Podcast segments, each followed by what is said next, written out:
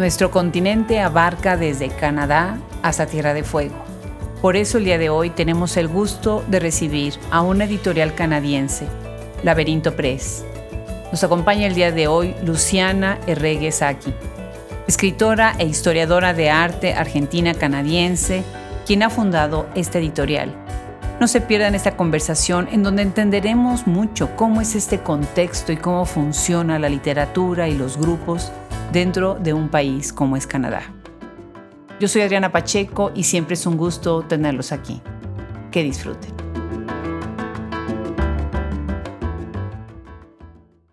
Nuestra sección de editoriales ha crecido tanto, de verdad que ha sido pues una gran aventura acercarnos a los editores, a las editoras y todo lo que hacen de esfuerzo para poder hacernos llegar la obra de tan maravillosas escritoras. Y hoy, bueno, ustedes saben, en este mes hemos buscado muchísimo cubrir todo lo que es el continente y país importante y fundamental en ese continente es Canadá. Hoy tenemos el gusto, el gran gusto de recibir a una editorial y a una editora que ha trabajado muchísimo por esto, Luisiana. Muchísimas gracias por sumarte con Editorial Laberinto Press a este proyecto. Bienvenida, Luisiana. Encantada, Adriana. Es un honor muy grande estar contigo. Gracias, gracias por la invitación. Al contrario, al contrario, una maravilla, pues todo lo que están haciendo. Y bueno, platícanos primero en dónde estás tú ahorita sentada en este momento. Cuéntanos. En este momento estoy sentada en mi oficina que da a mi jardín de atrás en la ciudad de Edmonton, que es la capital de la provincia de Alberta, que está ubicada en el oeste de Canadá. Qué bien. ¿Cómo te animas en un lugar así a abrir una editorial que publica libros mayoritariamente en español, verdad? Sí, mira, tuve una oportunidad y no la quise desperdiciar. Yo en realidad había estudiado acá en la universidad, había terminado mi maestría en historia del arte y de repente me decanté por la escritura creativa. Entonces la Writers Guild de mi ciudad convocó a un grupo de escritores cuya lengua primaria no era el inglés. Y ahí hice un montón de amigos. Y me puse a escribir. Y surgió la oportunidad de postularnos a una beca del Edmonton Arts Council de acá para un grant a la diversidad cultural. Entonces, surgió un proyecto en común, que es la primera antología que lanzamos desde Laberinto Press, con todos esos amigos que yo había conocido en mis grupos de literatura, de escritura creativa, muchos de ellos escritores establecidos en sus países de origen. Y uno de ellos, que me apoyó mucho con este proyecto, se llama Yasser Abdelatif y es un escritor egipcio de nota mm. que vive en la misma ciudad. Y cuando estaba escribiendo yo los documentos para la postulación y detallando el proyecto que quería llevar a cabo, me dice, ¿dónde vas a publicarla, esta antología?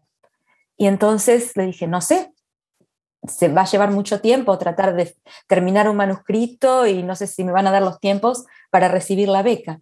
Entonces me dice, ¿y por qué no te pones una editorial vos? así de fácil. sí, y así surgió. así surgió para editar mi primera antología que se llama Beyond the Food Court más allá del patio de comida sería la traducción literal. En español. Qué lindo libro, qué lindo libro, qué lindo proyecto.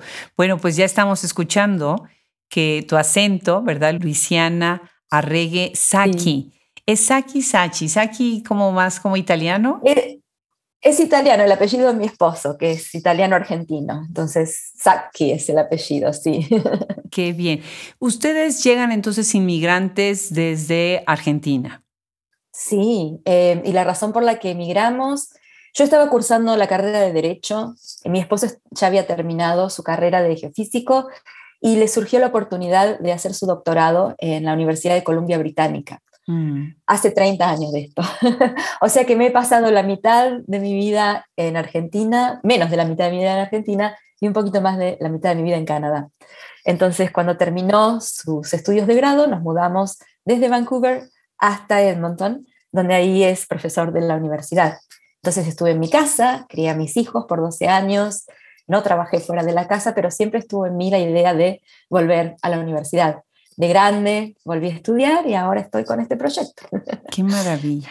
Bueno, pues Beyond de Food Court me hace pensar mucho en otros libros que tenemos de cocina, de comida y de esta cuestión que nos liga como migrantes también, ¿no? Tenemos nuestro idioma y nuestra comida cuando nos vamos a vivir a otro país, ¿no? Porque muchas otras cosas, bueno, a lo mejor puedes decir, me voy a vestir diferente o no sé, ¿no? Voy a hacer otra comunidad nueva, pero comer y hablar, eso sí se nos da todos los días, ¿no? Cuéntanos, son 14 ensayos de escritores inmigrantes canadienses sobre experiencias culinarias.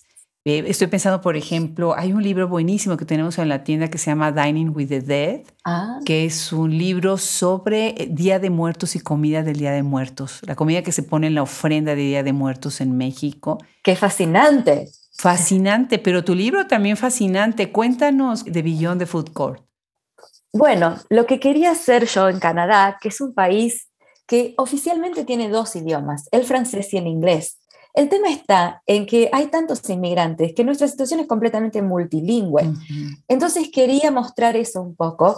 Canadá tiene una política que se llama multiculturalismo, que es como em, preservar las culturas de cada uno de los habitantes de Canadá.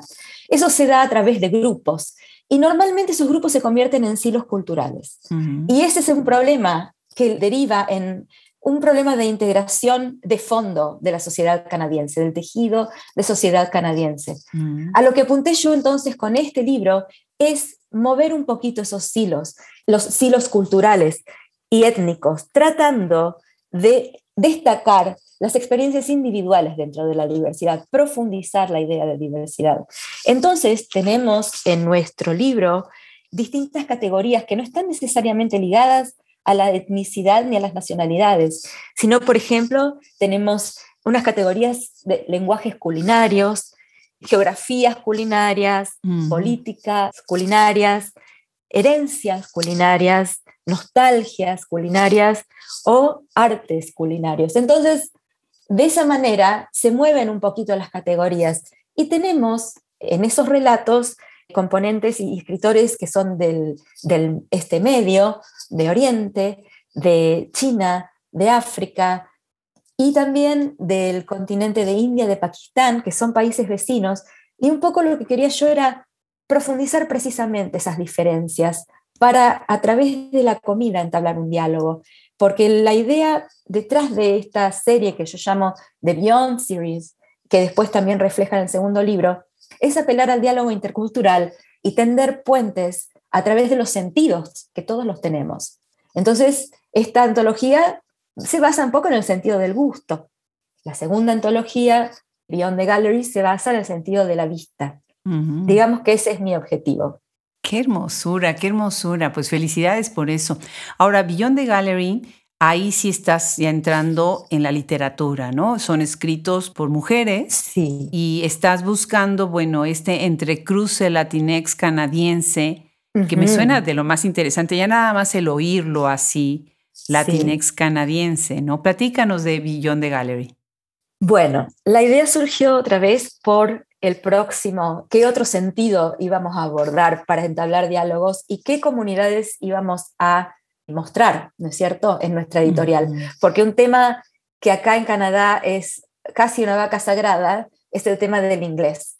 Canadá en muchos aspectos todavía es una colonia muy, muy pendiente de la cultura anglosajona y de lo inglés. Entonces, todo lo que deriva de Shakespeare es sagrado.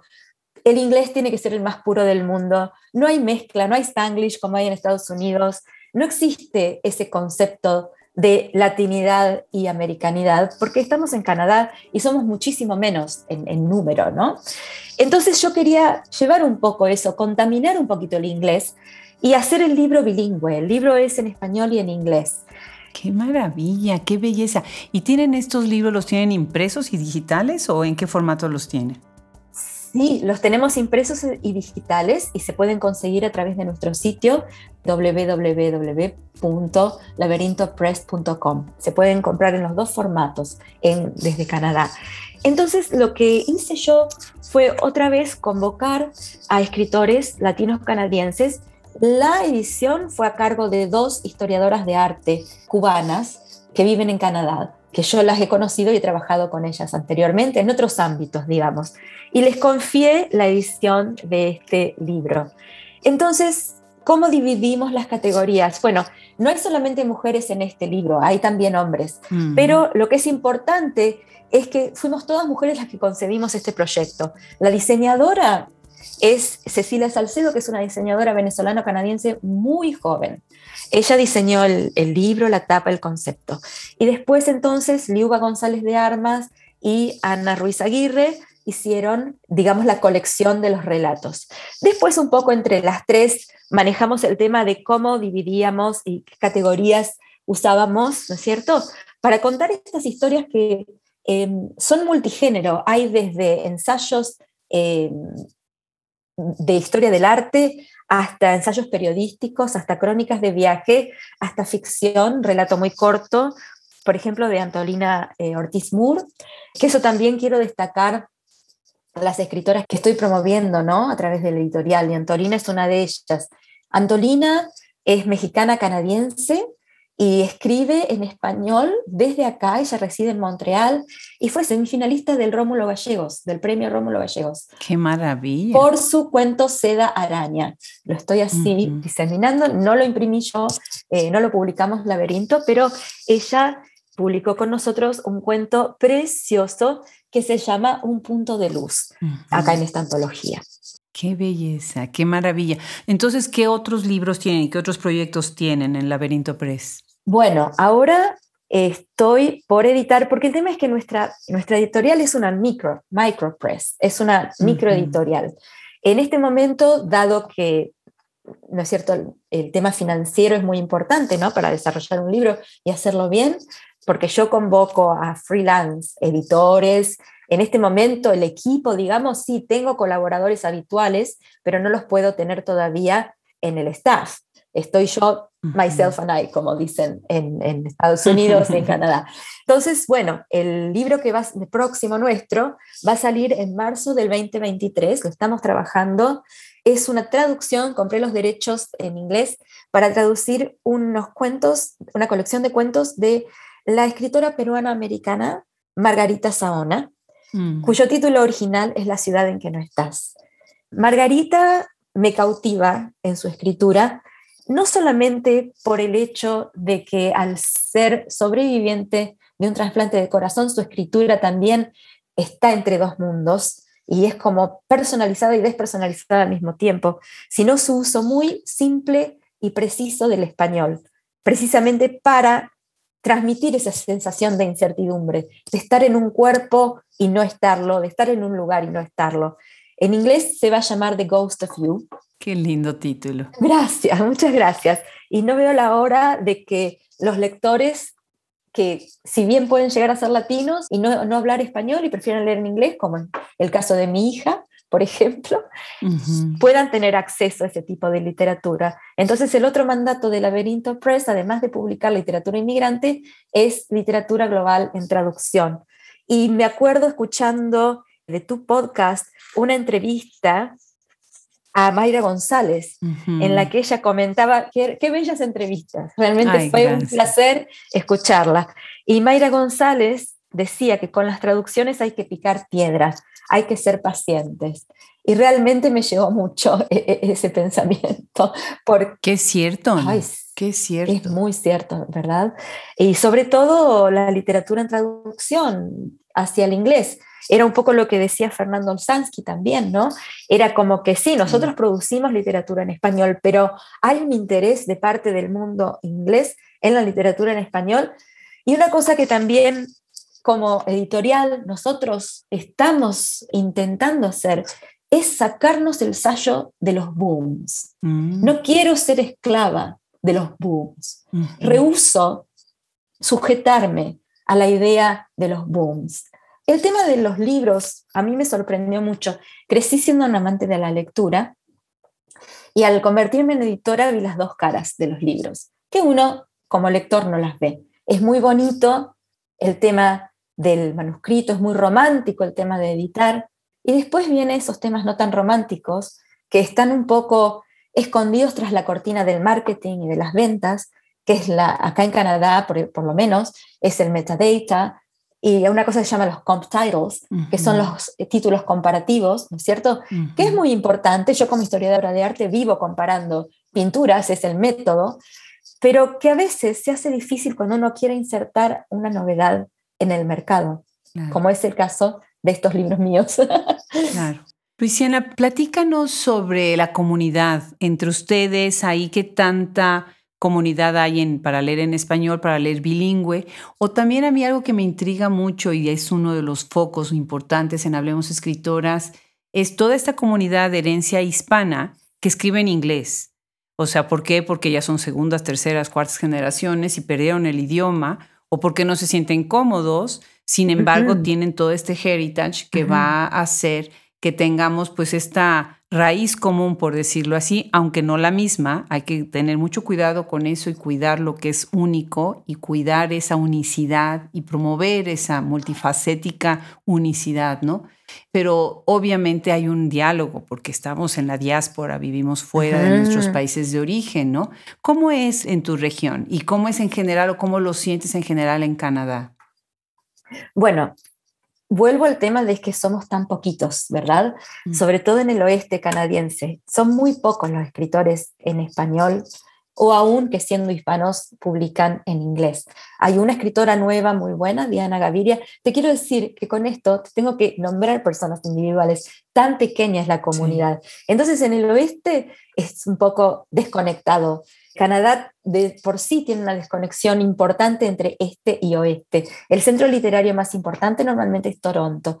Y en cuanto a literatura hispana, se están haciendo muchas olas. Y te tengo que nombrar a una escritora que recién sacó su libro, en este momento no lo recuerdo, pero es una colección de cuentos cortos, se llama Marta Batis. Ajá, buenísima, está en el podcast, buenísima. Sí, bueno, eh, Marta recién ha publicado un libro, ella vive en Toronto, y junto con ella hay una constelación de escritores también eh, importantes hispano-canadienses. Hay muchos en Ottawa, por ejemplo, y hay una editorial que se llama Lugar Común también, que publica desde Ottawa, pero publica eh, no tanto latino-canadienses como escritores latinoamericanos en español en Canadá y después se diseminan por el continente.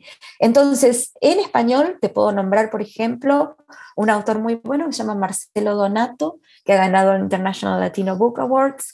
Después hay otro escritor de historias cortas que me hace acordar un poquito al escritor de historias cortas árabe Osama Alomar, o también a Wimpy, el uruguayo que escribía viñetas hace muchísimos años, se llama Carlos Andrés Torres y es colombiano. También hay un novelista muy bueno que tiene muchas conexiones con España e Italia. Su nombre es Lauri Leite y también es, un escritor muy bueno, pero a lo que voy es a que tenemos esos casos puntuales, ¿verdad? Entonces, realmente no, primero, no quisiera omitir nombres. Por mucho tiempo hubo una editorial que se llamó Mapalé, que también publicó eh, literatura en español, que acaba de cerrar. Colaboraban Ramón Sepúlveda, era Silvia Alfaro, que era de Colombia, también, eh, que era la dueña de la editorial, esta editorial artística de Roxana Orue, José Campión es un escritor también de Ottawa, Camila Reimers, eh, Mirta Casaña Díaz, que es de Cuba.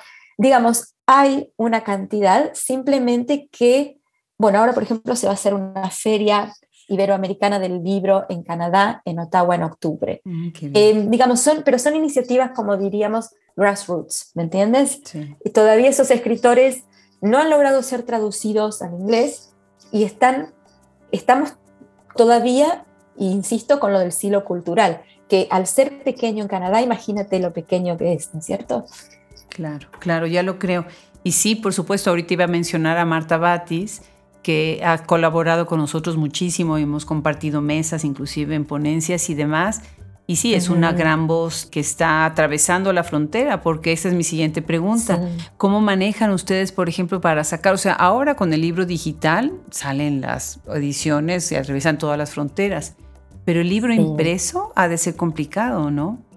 Bueno, yo tengo una distribuidora que se llama SPD Books, en Estados Unidos, gracias a Dios, que con eso ya solucioné el tema de la distribución.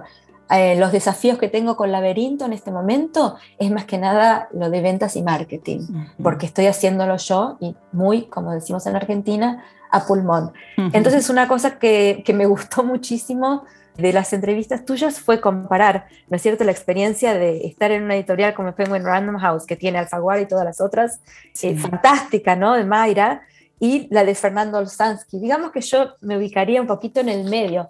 Digamos, ¿en qué lugar de la constelación de las editoriales me ubico como laberinto?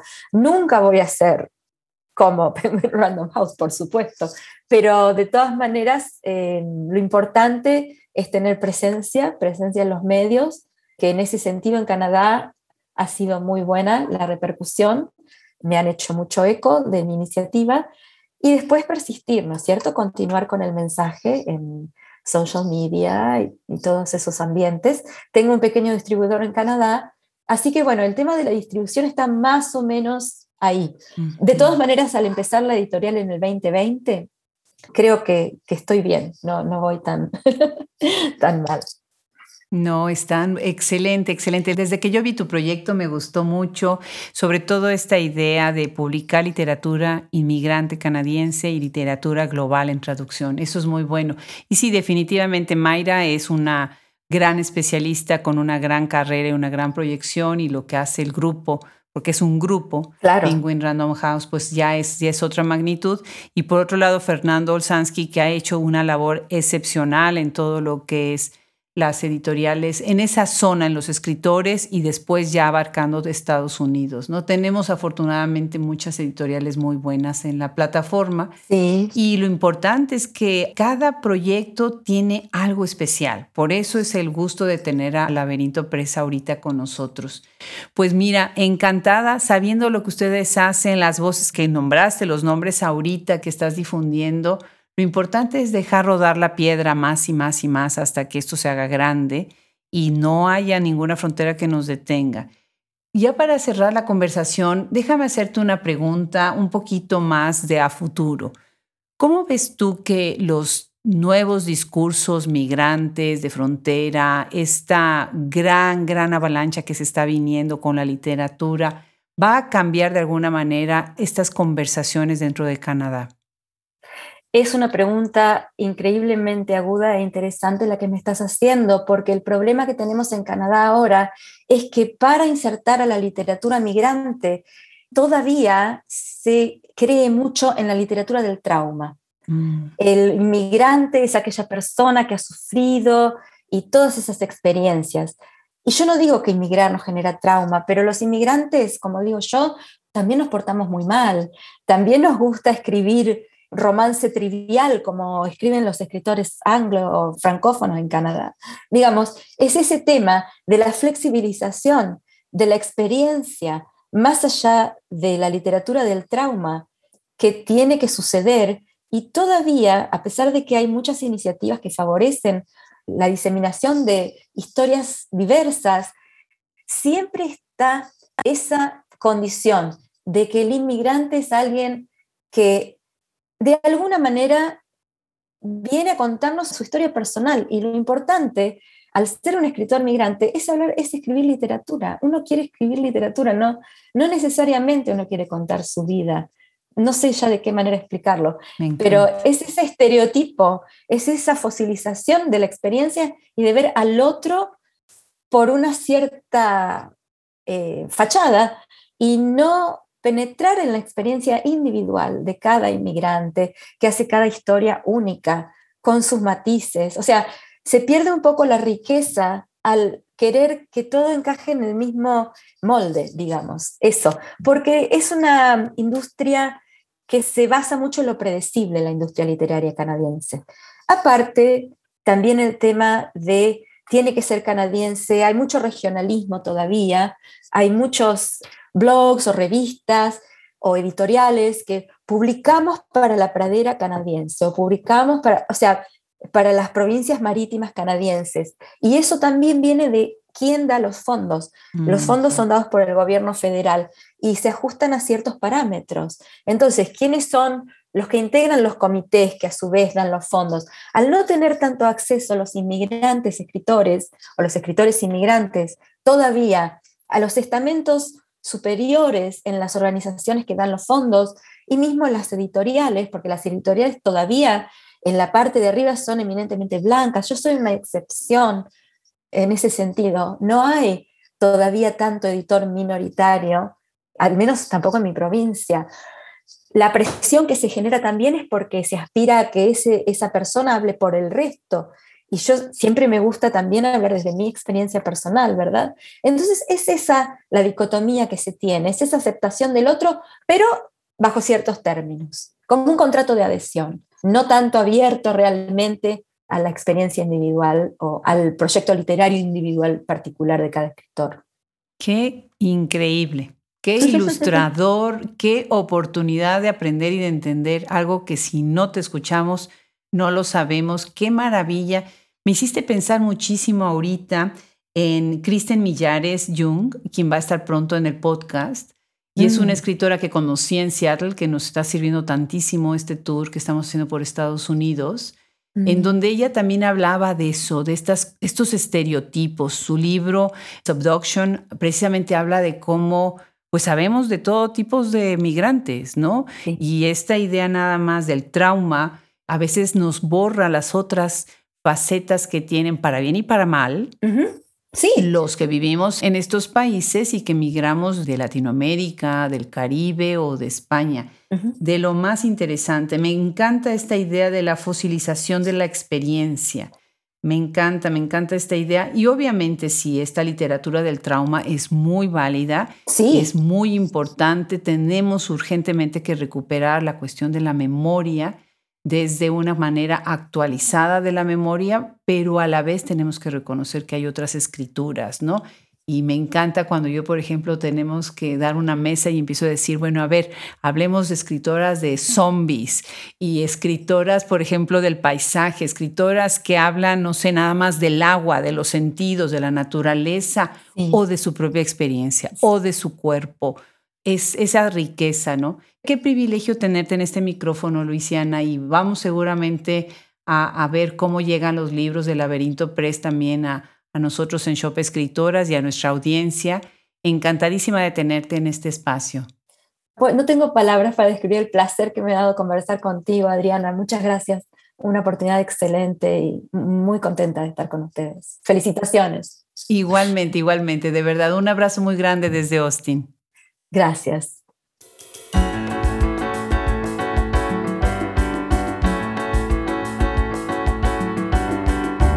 Así sumamos una editorial más a este gran panorama que se nos está presentando a través de estas pláticas en Hablemos Escritoras. Muchísimas gracias a Luciana por haberse sumado a este proyecto.